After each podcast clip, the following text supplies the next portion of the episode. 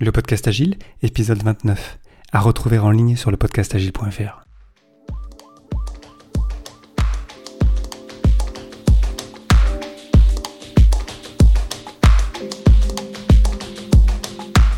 Bonjour, bonsoir et bienvenue, vous écoutez le podcast Agile, le podcast qui parle agilité en français.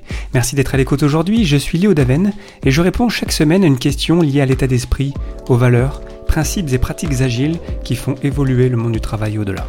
Retrouvez tous les épisodes sur le site web du podcast, lepodcastagile.fr. Aujourd'hui, qu'est-ce que Scrum en moins de 7 minutes?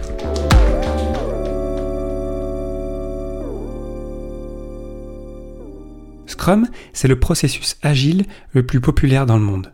Je n'irai pas en détail aujourd'hui sur comment mettre en place Scrum, tout, ce qui fait que c'est c'est pas facile à mettre en place. Mais aujourd'hui, mon idée, c'est de c'est que vous ayez un aperçu rapide, efficace et juste de ce qu'est Scrum dans sa version actuelle, d'août 2017.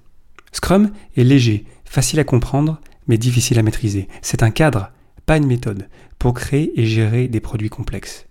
Basé sur l'empirisme, c'est-à-dire sur l'expérience, au contraire des méthodes dites prédictives, Scrum ne se suffit pas à lui-même, c'est un cadre autour duquel on ajoutera des éléments pour s'adapter au contexte de l'équipe et du produit. Les trois piliers de Scrum sont la transparence, l'inspection et l'adaptation. Et ces cinq valeurs sont l'engagement, le courage, le focus, l'ouverture et le respect. Au contraire des méthodes dites waterfall en cascade au cycle en V, avec Scrum on ne va pas s'engager sur l'ensemble du produit à livrer dans un horizon lointain.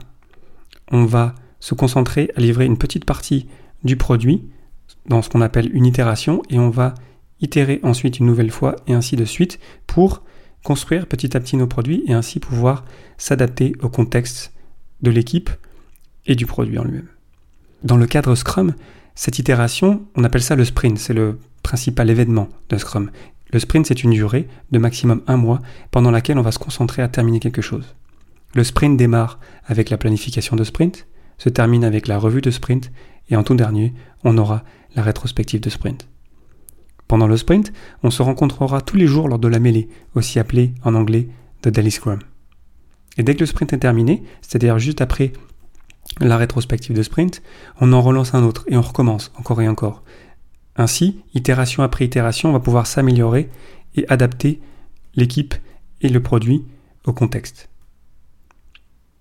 N'oublions pas aussi l'affinage du backlog, qui n'a pas de rythme précis et pendant lequel on inspecte le backlog. Et je vais revenir dessus un petit peu plus tard.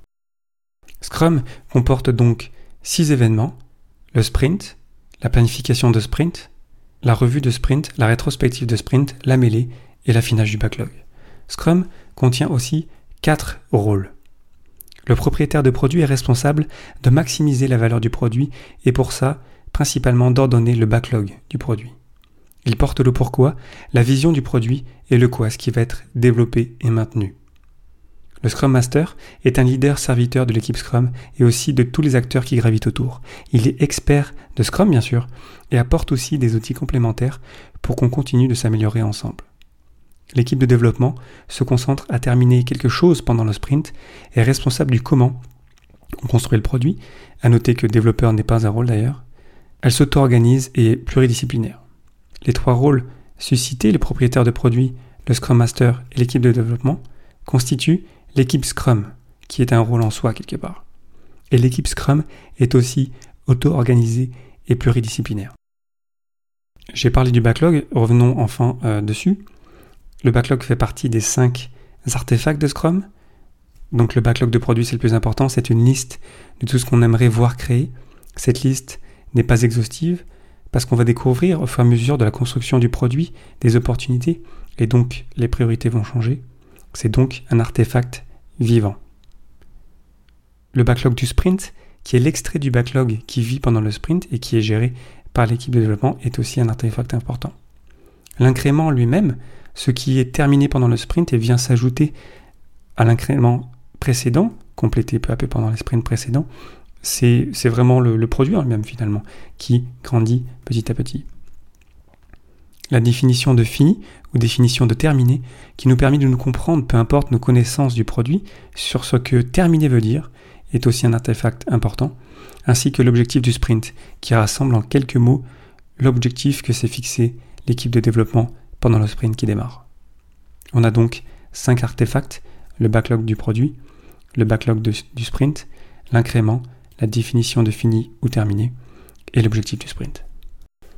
Scrum, c'est donc trois piliers, quatre rôles, cinq artefacts, cinq valeurs et six événements.